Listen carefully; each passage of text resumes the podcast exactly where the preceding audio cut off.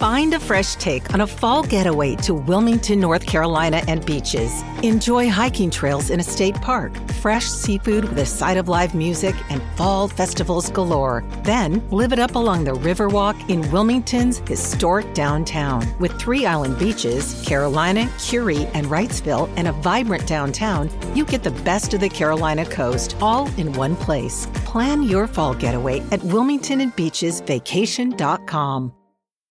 TBS ポッドキャスト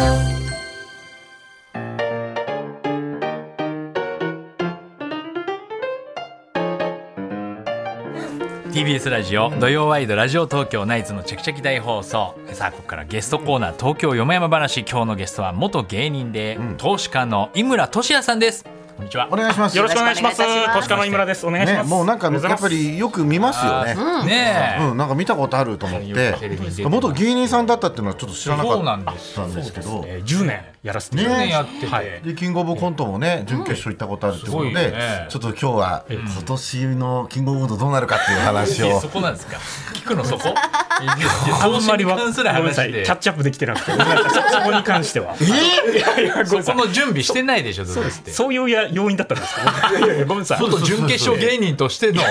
そこだけ聞くわけじゃないでしょあごめんなさいごめんなさあいの株式市場のことをあー話をさせていただければなとまあね、はいまあちょっとじゃあ簡単にプロフィールをご紹介させていただきたいと思います。えー井村さんは茨城県出身の38歳茨城。えー大学卒業後、プロダクション人力車のえー養成学校、スクール JCA に通いながら2009年、お笑いトリオ、ザ・フライとしてデビュー。えーロバートが優勝した2011年のキングオブコントでは準決勝に進出するなど、若手の有望株として期待されていました。一方で井村さんは生活費を稼ぐために2011年から本格的に株式投資を始めると2017年には資産1億円を達成この年トリオを解消し芸人を引退しましたその後は順調に資産を増やし2021年までにえー総利益10億円を達成するなど大成功を収めています芸人時代の同期である岡野陽一さんの大口債権者だという井村さんえー担保として木曜日を差し出されたということです何なのはい、 こんなね気になるプロフィールの井村さんですけども、えー岡野くんがまあ同期なんですね。そうですね岡の同期ですねはいそれでまああの大口債権者、ええまあその中岡野くんがよくねエピソードトークで言ってる、あの大口債権者の方あなにただったんだねこの木曜日を差し出してる担保。正確に木曜日をみたはいいなそういう契約ではないんですがはい一応そうですその三鷹のなんか大口みたいなことうでんメディアで言って三三鷹の大口が自分でございますっはてい言ってるね、その方なんですね。すねえええそのあの、なんですか、だ、言っていいんですか、いくらぐらい貸したんですか。それはあの130万円百三十万円。えーさせてもらってますはい 30万で木曜日取られすぎだろういや逆いにやねどうなんだろうねでもまあ、ええ岡野君になとっては相当な大口だから、い一応そのあのほ本当だよってことですごい着用書持ってきてるあるんだ原本をちゃんとしてはいる、初めて見たこ悪れ用そうな書んです今ここにまあ130円であの、えっと、ハンコどうせ持ってこないんだろうなと思ったんでどうせ主肉を持ってって母音をしてもらってでまあ、2部作って割り印として1部ずつやって、うんうんうん彼の家にもほあの保存されてるはずなんですけど、完璧ですね。えーっていう状態でえでこの中に木曜日あげるとか言ってんすか。それがですね、うんあの一応その条件として無担保無利子無保証っていうまあ破格の条件でやっているんですけど、まあ、でも、はいはいあのど定例会には必ず出席してくださいねっていう条件をつけてたんですなよ。定あ例の会というのは。自分があの、はいこの当時やってた時に、うんあのゼッピー投資チャンネルっていう投資の普及啓蒙するような YouTube チャンネルを運営してまして、うんでそこの企画会議に毎週出てくれというお願いをしてたんですえよ。ーそのあそうやっぱなんりだ。多分投資って難しいじゃないですか、うん小小難しい話だとみんな見てくれないよなと思ったので、うん岡野のその芸人としてのポテンシャルを僕はもう極めて高いとおー思ってたんで、うん彼にこう企画としてネタ出してくれたら、めっちゃいい動画作れるんじゃないかと思なっるてほ、どそれを条件にお金を貸す。だそうよなだんからで岡野にす言った対んしてだ。のうんですです。それが毎週木曜日にそあるかうでら。その定例が毎週木曜にやってたんでなするよほどなるほだど。からそれを毎週木曜取られてるんですよいやでいもやだからうまいこと言うなとは思いましたけど、そうか本当はそうか本当なんですよ。はい。えっていうことです。ええ1億で、え えー漫才協会の月曜日っていうのはどうですか全体の漫才業界全体の悪い条件月じゃ曜ないやい日やちょっと待ってください悪い条件じゃない 別にイカゲームとかやっていいです からイカゲームやっていた犯罪業は殺し合いとかもしイなカいゲームやらないで残念ながら今ちょっとその YouTube の方も休止してまして、あ えーネタを出す必要もなくなっちゃう定例会はないか定例ら会がなくなっいちゃうやいやそうそういうだからうまみとかじゃなくて本当はどどういうことですか単純にだからあなたのうまみの問題じゃん YouTube でいやいとやかだから月曜日もらってもしょうがないんだよね漫才協会いやもう尊敬はさせていただいております、はい、丁重にちょっ怒とっ企てイカゲームできるでしょいやごめんなさいイカゲームあの企画書をちゃんといただかないとあの判断が投資判断が日村さん別に企画書をくださいイカゲームやりたくて投資やってるわけじゃないのよあイカゲームやりたいじゃないですかイカゲームがわからないなんでイカゲームがわからないんイカだゲームって何ですかえああもうだからもうだえからそのそういう世界的にヒットした、まあ、ドラマというか韓国で作られさたそういうの見てないとさあはいはい何がこう来るかとかって分かんないじゃんおそらくですけど、上場会社でイカゲームやってる日本の国内の企業じゃないんですよね。え何ああのイカゲーム本当の本当にやってる会社あいやイカゲームって会社じゃないです自分はもう株式市場でそのああまあ収益を取る、まあ、超過利益を取るっていうことにもう集中してるので、それ以外の情報をほぼ入れない、そうだエンタメとか見ないんだ全く見ないだって昨日もやってたけど動画を見ないですねそもそもトリリオンゲームっていうさ、そのまさに目黒蓮君っていう子いるんですね、はいはい知らないと思うんですけど、はそいの子がはい2人から始めて、もう何百兆の企業にするって話やってるんですよ。何百兆の企業そうど何何が何百兆ですかその自分の企業がその利益あが出ゲるゲームの中でってことですかあごめんなさいそんな細かく言わないですいやもう説明ができてないのよ多分全全あ然の理ト解がリできリなオンくゲーてムって言った瞬間に広がるかなと思ったし俺が失敗でしたマジで何にも見てないわからんごめんなさいいや全然わかんな事いです業価値がわからないという顔をされてましたね大なんだ谷そ翔れ平って知ってるいや知ってるんですよ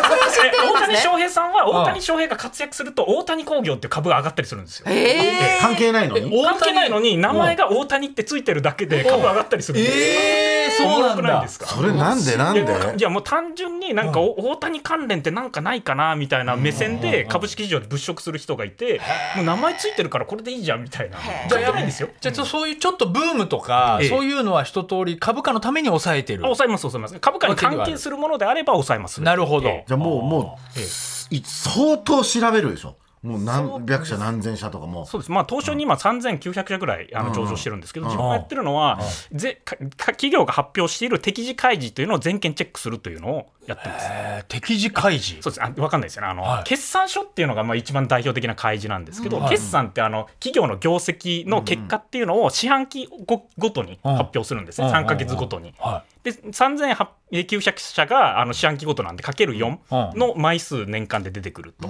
でそれを全部チェックするということをやってるん全で部いえす。ええどうやってそんなだって時間だってそんなの見ないやつじゃん普通の人普通の人見ないいやまあ投資家とかアナリストの方とかはあのそれを見て企業の業績を確認して今後の中長期的なせストーリーにあの間違いがないかっていうのを確認したりする新んですけ幹ど線の w i f i の説明のやつとかよ呼ばないもんだってああいうのと一緒でしょああいうの全然違いますよいや全然違います違うんだ極めて大 事たとえ大間違い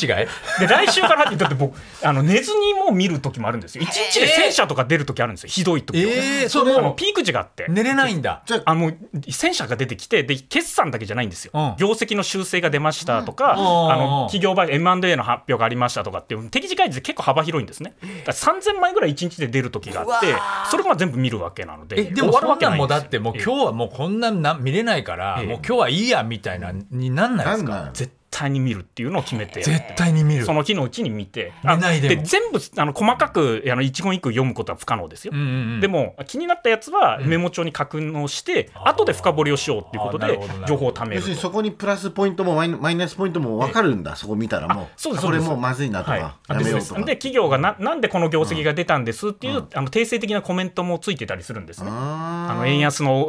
おおかげで、あの恩恵でえ業績が上振れましたとかっていう書いてあったりとでかも。それは一応全部名刀数、でその自分が買ってない会社ももちろんあるわけですよ、ね、あもちろんもちろんそうですね。そういうのも全部見てそうですね、まあ、あのじ自分の、えっと、持ってる会社と比べるっていう目線もありますし、はいあとまあその3900社ってもう誰しもが買えるような状態になってるんで、次の投資機会として、うんもしかしたら見逃したくないっていう。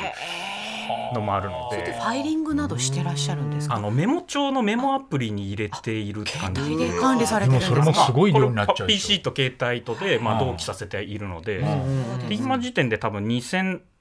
銘柄ぐらいあょのえリストを作ってあっリてストそこにまあ情報をか書き込んでいてでそこに追加するわけですよ決算見てあこういう変化があったなとか思ったのをここに書いたりとかするっていう感じです。その、まあ、でも一応ほら元芸人として、ええなんかこうお笑いとかえになんかこう好きで見見たりとかしないですかそういうの。ごめんなさいもう全く見なくなっちゃって全く見なくなった全くごめんなさいでも見てキないンですグオブコント準決行くぐらいだから、ええその時はもうめちゃくちゃ頑張ってたわけじゃないですかめ。っちゃだかやらりま笑いしたでいいけええ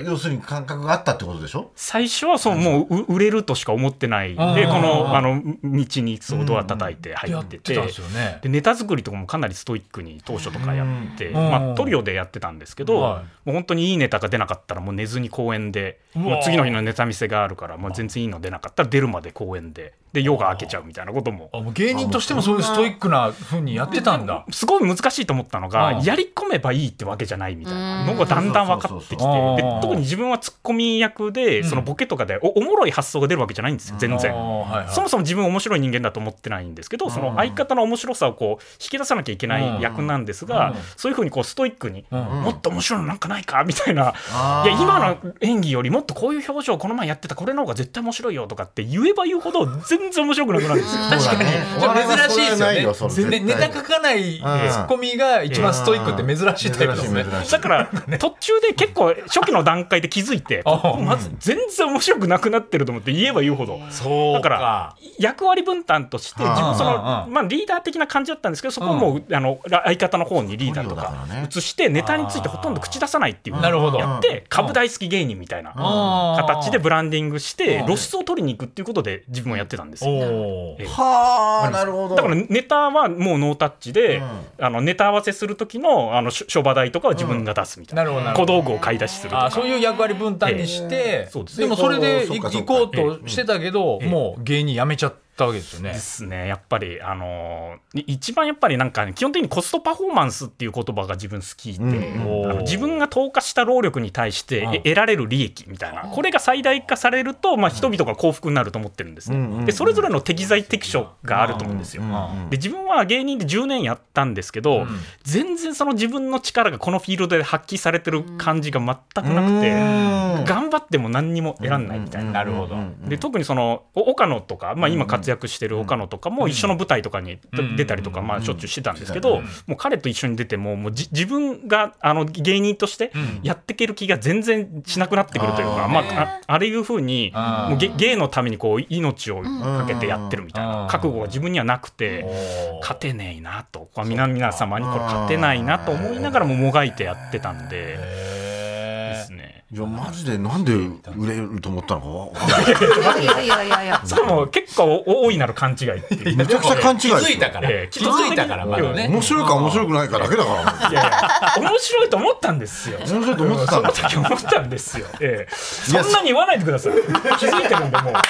いやいやいやもう気づいたんだからいいんだよ例えば、ええ漫才協会にね、ええ僕ら入ってるんですけど、ええやっぱりこのこうコスパが良くないんですよ、んやっぱりこう一回のギャラがね、んもう本当に今数千円の中でこう、んやったりあそうですねし。てる、お笑いって結構そうじゃないですですねか、うんそれってやっぱり、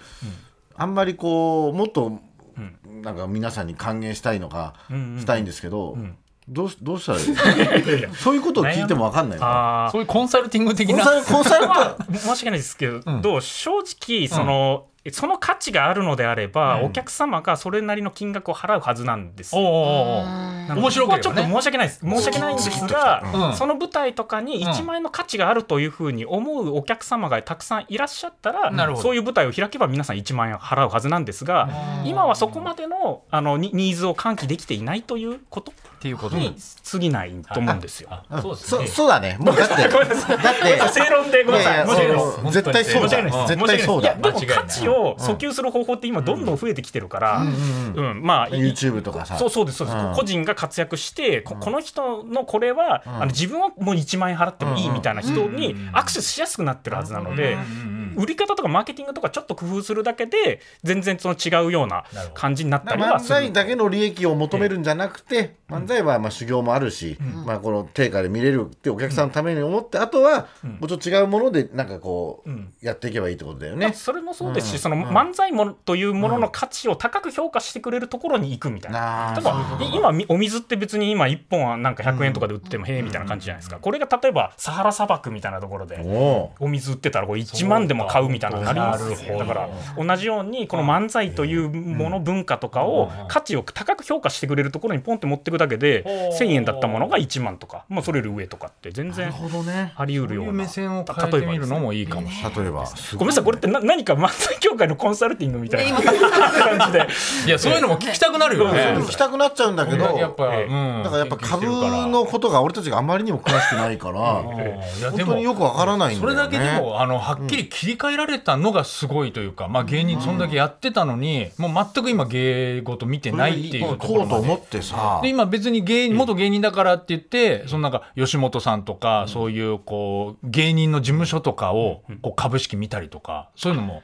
あるんですか一応見ますがその吉本さんとかもう非上場になってましてずいぶん前とかあにそうなんだですねああああそういうまあ芸能事務所ってまあアミューズさんとかあああったりしますがなるほ正ど直あまりそのき基本的にうん何をチェックするかっていうポイントがありましうんて変化なんですよ。変化何かが変わった時に株価のアップサイドが生まれるんですよ。ずーっと一緒みたいなのだともう株価がもうお織り込んじゃっててなる何ほどにも動きが出ないのうでんうんうんこれが急に何か変わったぞみたいなうこんうんうんとがあった時に株価が上がったりするんですね。うんそっかそういう目線で言うと、芸能事務所のあの多分じ事業構造っていうのがあんまり変化が乏しい、むしろ意外とないんだそうです縮縮小してる、まあ、シュリンクしてる側だと思うんですよ、業界そ的うに。っなんですかていうことになるので、あんまりその監視としては強くは見たりしないんですまあが何、かがあるっていうのは何何何があるのその他の企業とかの会社とかだと。あー例えばみたいなことですよね。うんうんうーんちょっと例がいい適切か分かりませんが、うんはい今、はい実はそのテレビ局の株価がめちゃくちゃ上がってるんですよ。えそうなんあですか存じてますかえやっぱデビューやっぱりデミーさ勉強してんがますよもう今までないぐらい目が楽しそうな目してます ね。いいお話聞けて久々にいいゲスト来た なんだね。いやどう当社自己判断ですけどねいいお話だと思いますまあなんでですかでこれが変化としては、あの一応事業的な変化っていうのはあんまりないんです一応でもそのコンテンツの価値みたいなものが、うんあの再評価されてるよねっていうのが1点あるんですけど、もっと大きな変化があって、うんえ今その、えっと、おお金をたくさん持ってるような大企業とか、うんがあの難しいんですけどその資本効率の改善っていうお金持っててもそのお金を使ってお金を稼げてないんだったらそれを投資家とかに返したらいかがですかみたいな空気があるんですほようで返すっていうのは配当として返すとあかあね自己株買いとして返すとかうんうんまあこういう動きがあるんですねこれはあのまあ東京証券取引所とはかい金融庁とかがまあ世界的に日本はその稼ぐ力うん稼ぐ資本効率が悪いっていうのをすごく気にしていてこれなんとかしなきゃいかんってことでうんこういう大号令が今かかってるんですよ、でその代表格の中にテレビ局がいて、うんめちゃくちゃ資産持ってるんですよ、うんでもその資産を有効活用できていませんよねなるほどみたいうなん突き上げが結構あのあありましてでそれに企業側もこうする形でちょっと還元を強化しますとか、うんうんうんうんもっとこういうような事業戦略あの考えますとかってういんうんうう好意的なアピールをししし始めている、うんうんうんこれが大きな変化ですので今これ株価上がってる、ええこういう変化でもいいんですよその事業的な変化じゃなくて。はあなるほどそね。んなのあるんだ全然知らなかったですでめちゃくちゃ持ってあ今やめましょうやめましょうあやめましょうななんすかいやいややめましょうこれ以上はややめましょう、うん、いなやんか別にあの、うん、あれですい言う言うとちょっと自分が損するみたいな思ったや違う違う違うやってくださ何あんまりもったいない情報とかそういうことじゃあんまなくり言い過てぎてもあれだなと思って言い過ぎてもっていうのはあるんそうだなんだでもそれを知なんかりたねいメけどな。ール来たんですけど、うんうんえー初めてメールしました面白いな本日井村さんがゲストと聞いて懐かしくなりメールしました、えー実は私は井村さんと人力車の養成所 JCA で同期でした、井村さんは当時から投資をしており、初めて会った時から俺は投資で300万儲けてると自慢しておりました 私は卒業後半年でコンビ解散し芸人も辞めてしまいましたが井村さんが投資家として成功しているのを知り嬉しく思っております、えーこれからも陰ながら応援していますこの方はまあ安次郎さんというねラジオネームですけどもこれ本名とかで覚えてますかねどうなんですかああはいはいはいわかりました かえでも 自慢してたかな 昔からそのいつぐらいから投資は興味持ったの？あの大学生の時に始めて大学生の時はいはい二十歳ですねその時からずっとやってます誰かに言われてとかじゃなくていやもう自発的に自発的にあのまあそもそもそもは始めるにあたって、自分なんか本能的にお金を増やすとかお金っていうのに極めてあの関心が高くて、あーどこかでやるだろうなっていうのはぼんやり思いながらもう中高と過ごえしてきたんで中す高の時から。うん、ってなってて、うんで大学3年の時にこれやろうって思ったのが、芸人になりたいって思ったのが一番のきっかけだった、 えー、どういうことお金がないじゃないですか芸人さんって若手芸人ね。で自分は、まあ、あの10年とか沈む覚悟で芸人の道に入っていたんですけど、でもそのバイトとかで、はいその芸事にかける時間がと取られるっていうのはこれ避けたいなとあなるほど思ったのであー夢を追いかけられるためにも先立つものがなきゃいかんなというので株であのこしらえておけば、お金をこしらえておけば、芸人の道をこう無限に追いかけられるじゃんっていうなる発ほどな想るほでど大学3年生の時に始めたんですよ。あー確かにあじゃあお笑い芸人を目指したからうん逆に始めたってことそうそうねそうそうほん本当にそういう気持ちで始めたんですうんうんうんうん最初。ええそれでやっぱり成功できたってことだもんねですね。あまあ、それが今はは、まあ株の方はそうですけど、株あの方はのね芸人の方は全然ダメだったっていう。結局そっちが本命だったってことだ本け命ど。になったからねでもすごいじゃないどうですかでもその、今若手の頃はそう思ったかもしれないけど、今めちゃくちゃその株に時間取られるわけじゃないですか、ええすごい時間ね、これかええチェックしなきゃいけないっていうのは、うんええやっぱ本格的にやるとそうなるってことですか、そうです。あのあの強強強弱はそれぞれが多分つければいいと思うんですけど、じあ自ー分はもうその株式市場に骨をうずめるっていう覚悟で。なるほどやってるので、ごいもう生きてるうちのもう90%今日は株以外のことはやらないっていう。ちょっとねわかんないだから楽しいの株そのれいや、これがおもろいんですよ。面白いんだ無限のストーリーがあるんですよ3900社に。でそのストーリーをピシャリと自分で予見して、まあ社会の動きがこういうふうに社会変わっていくよねっていうのと、その企業のストーリーをピシャリと予見させることができたら、とんでもない金額を生むっていうことなんですよ。ピシャリが何度かあるってことなんですかまあありますね。だからこうイメージ的にはねこう株でこう楽して面白い面大白い儲けしてでそれで儲けたお金でこういう遊びをしたいとかこういうもん買いたいっていうイメージなんですけど全くですね。違う株をやるために株をやってるんで自分はお金のためじゃなくてえ株を言うってどういうこ何とそれいやか株をやりたくて株やってるんですよ。株をやりたおくてや金っとかじゃなくて株をやりたいからやっているだけで,、うんうんで例えばその食にも関心がないですし、うん旅行とかも行かないですし、ままあでもえっと、ちょっと打足かもわけわかりませんが自分は今妻がいて子供はい3人いるんですが、はい妻以外とお付き合いもしたことないんですね。うんうんうんなんでそういうあの遊びも興味ないですし、全く興味ないあのお酒、まあ、興味ないわけじゃないんですよ。うん興味ないわけじゃうんないんですが、そこも自制してるわけでですもそれよりそうもいう場に行株かながい楽しいそれより株にあの打ち込むっていうことを選択しているなんかゲームなんだえ冷ませなんで急に猫だまししましたよなんでです か目を覚ませえ冷め目覚めてますよそんなわけねえだろどういうことですか何がですか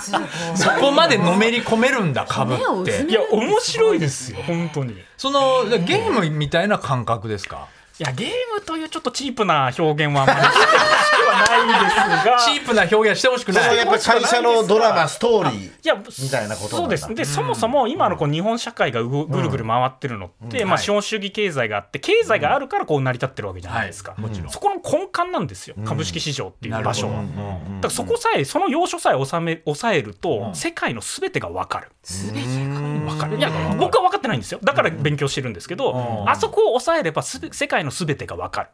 これは間違いない、でも自分はまだ分かってないのでずっと日々勉強して少しでも分かろうと思ってあの励んでいるというこれみんなから聞かれるでしょこう今どこの会社がいいのとかああーまあそうですそんなねのね聞かれますそう今田さんが持ってる情報勉強した情報をね欲しい人はいるでしょうけど絶対言わないですねそうあそうだねでもすごい自時間分かでけ調べててくれよって話いだよやねこれなぜかっていうとそれ聞いたところで儲けられないんですよ残念ながらなんでなんでなんであの結局その投資行動って自分がそのなんかポチポチあの売売り買いとかってやるわけじゃないじゃないですか、そのいいぞって聞いた情報だとしても、はいどう考えてもそのずっと上がり続ける株とかってまずないんですね、あーまあそう途中上げ下げみたいなのあったりするとなるほどで井村さんなんかいいなって言ってたけどすげえ下がってるし、なんか怖いから売っちゃおうみたいなで損したみたいなるな。結局ここの投資行動までは自分がコントロールできるものじゃない信じから切れるわいけやはないでも信じ切って間違うパターンもあるんですよ当然自分も間違ったりするしその社会が変化する過程の中で投資のアイディアだって変えるべきなんですよ当然だからそこまでキャッチアップできないじゃないですか今今はこの自分のビューでここがいいよって言ったとしてもそこを真に理解できないしその後起こる変化に対して対応ができないので結局儲けることができないので言わないその人のためにならない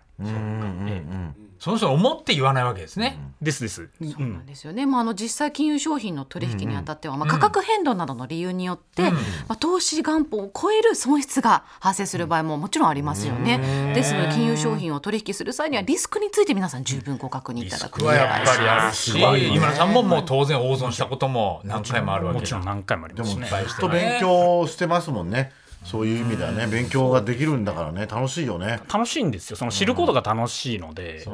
す睡眠時間何時間くらい日々睡眠は確保しするようにしていて、7時間半は取るようにしていああもうて結構じゃあやっぱりこうクリアでいないとでも外にほとんど出ないって言ったからね時間的にはもう何時ぐらいがえやーっぱりそうそう10時前にはもう寝ますね9時半とかにはもう寝ちゃってそんな早いんですかそうですね5時から6時ぐらいに起きるっていうやっぱ夜中は動きはないから夜中はあそうですね、まあ、あのニューヨークとかが空いてるんで動きがありますが、まあ、朝早く起きてあの前日起きた世界中で起きたことをあのチェックする時間に当てて朝はますそうなんだねそうあんまり新規の情報とかも入ってこないんで自分でやりたいことも整理するっていうのにすごくいいし朝の時間使ってでもさ岡野とかさ酒井とか財産もずっとスマホ見てるじゃん結局なんか同じ,、競馬ね同じだなと思うまあそうじゃジャイさんとかはもう競馬の 情報ずっと場外馬券場とさ、そううん一緒だよあのね取引所と同じようなことだよねそうですねあの、基本的にその株式市場の人たちって、そうはいギャンブルと一緒にされることをすごく嫌うんですよごめごめんなさいいやんなさいななんですけど、でも自分はな内心ですよだからこんなことはあんまり言えないですけど、内心ギャンブル的な要素っていうのはどうあってもあるよねっていうのは認めた方がいいと。まあねリスクがあるからリターンが生まれているのであそうっですよて、ね自自分分そそれれが楽しいんですもんねそうそれが楽しいんですよね。汁出て る汁って岡野が言うやついやだからあれもだからあんまり株のイメージがちょっと違くなるからあんまり痛くないけど、その高決算とかが出ると脳汁出ますよ。 あんまり痛くないんです結よ、こ構同じじうゃんいう。いや、だから同期一で緒だ、一緒ではないんですよ。同期で全然違う道行ってるけど結局脳汁のためにやるいや、でも脳汁のためではないですよ。そうかそうか 人力車ってすげえしすげえ人だよねえー、そうここからは今週のヤホートピックス、はいということで何かねあのまあ株のお話でもいいんですけいどやーまた全然違うお話でも何かとっておきのお話があればということですか、そうですねはいなんかあの、芸人時代に印象的だった話みたいな。はいはいはいもはいので、はいえっと、なんか自分その若手の時に先輩芸人さんの手伝いとかをさせてもらうことが結構多あーくそういうのやてってたんです、まあ、オアシズのオオアアシズシズさんのあうんうんのライブのお手伝いをさせてもらったことがあって。でまあ、これあのまあいいやあのえ大久保さん久保さが、えっと食べ終わったお弁当っていうのうんまあ、自分うかんあの片付ける側の,、うんはいはいであの食べ終わったようなんでお片付けしますねっていうふうに、うんうんうんあのお伝えしに行ったら、うんちょっと私のお箸舐めるんじゃないでしょうね大久保さんに言われた 大久の保さんに言われたっていうのが印象深かった。汁出た汁いや汁は 汁は出そてれなどい。何の汁なの出ねえだろ大久保さんにそれ言われてもで後誰日も出ないだろ談後日談として、そのライブで出会ったことを結婚して、えー子供が3人いるという。えじゃあ元芸人さんあいやあのーライブで知り合っ見に見に来てたああのおお客客ささんんで自分は出てたわけじゃないんですけどオアシズさんのライブを見にそ来れたお客さはんだ縁があそうっですたんだっねていう縁もあったのでそれもよく覚えてる、えー奥さんはもうどんな感じなのなんかすごい好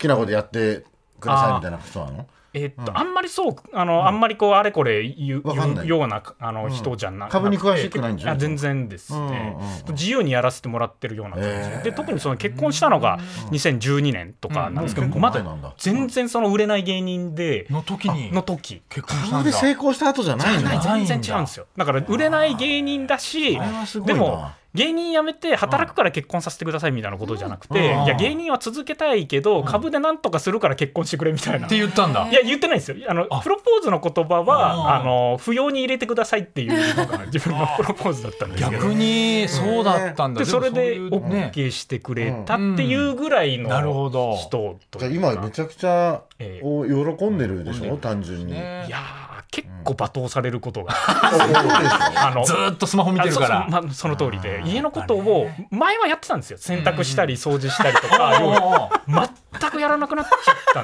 んでそう、そんな。旅行とかも行かない旅行も行けかないないんでそれは行ってあげなよ旅行ぐ旅行ら行いくとだってその情報の取得効率落ちちゃういやいや効率じゃない子。供さんにいるんだ からそのいいみよんなでさもう温泉行ったりとかプール連れてってあげなよ一週間休み取るといやか子。供と遊んでも面白くなくダいメだよはい、炎上。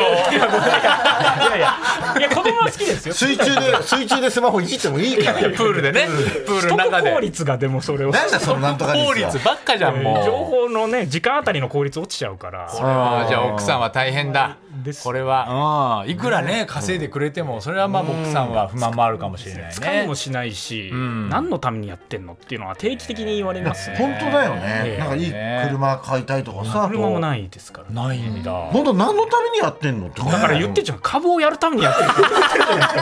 言ってんじゃん。言ってますいやいやわけわかんないですよいよやいやわけは わかる漫才やりたいから漫才やっいてやるみそたいなそこれとと一緒ですよああいや俺そんなこと思って ないけどそれを思ってください。思いなさいよ個室個室マッサージ行きたいからやめなさい。そそのために一生懸命漫才をやってそまんなことないですよそうでしょ絶対違いますよね絶対違いますすよ何を言ねってんすか本当そういや面白いな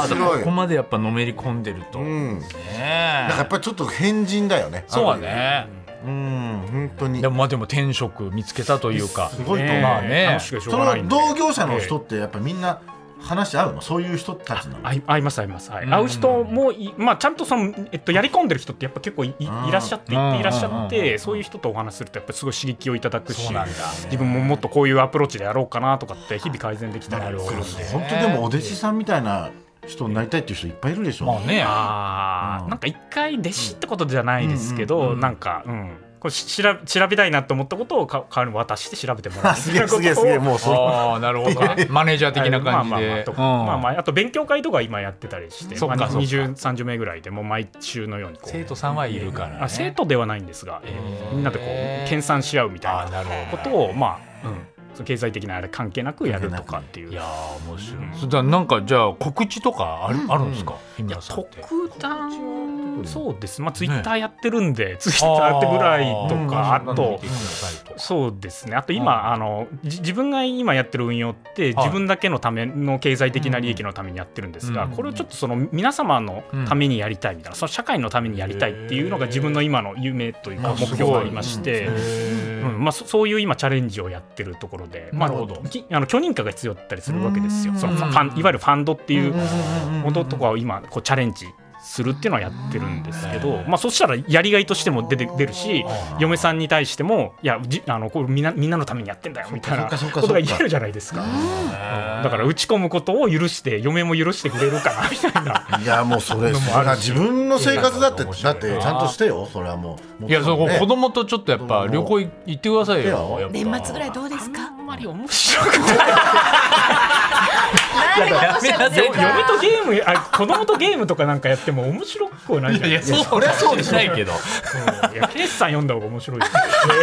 す。じゃあもう子供にすぐ教えるかもね株式。あ、じゃあそうそう、だから一瞬、それはあるかもしれないあの一緒に子供とやったらいいかもしれないねそう、そういうのをやりたいと思あう。上の子とか結構素養がありそうだから、早あくそのね、相場の話を一緒そうにいうしたいなとは。そういう目で見てるの面白いのもう。こいついけそうだなって思ってるの。いやー面白投資かったです。してください子供またぜひ来ていただきたいはいありがとうございました思いますという今日のゲスト井村俊哉さんでした。ありがとうございました。ありがとうございました。 TBS ラジオ土曜ワイドラジオ東京ナイツのチャキチャキ大放送山本ポテトです。文化系トークラジオライフはいろんな人が集まって、わちゃわちゃと様々な文化系トピックを語り合う番組です。おしゃべり好きの親戚の中に放り込まれたような、ほっこり感も魅力の一つかなと私は思います。各種、ポッドキャスト、プラットフォームで配信していますので、文化系トークラジオライフで検索。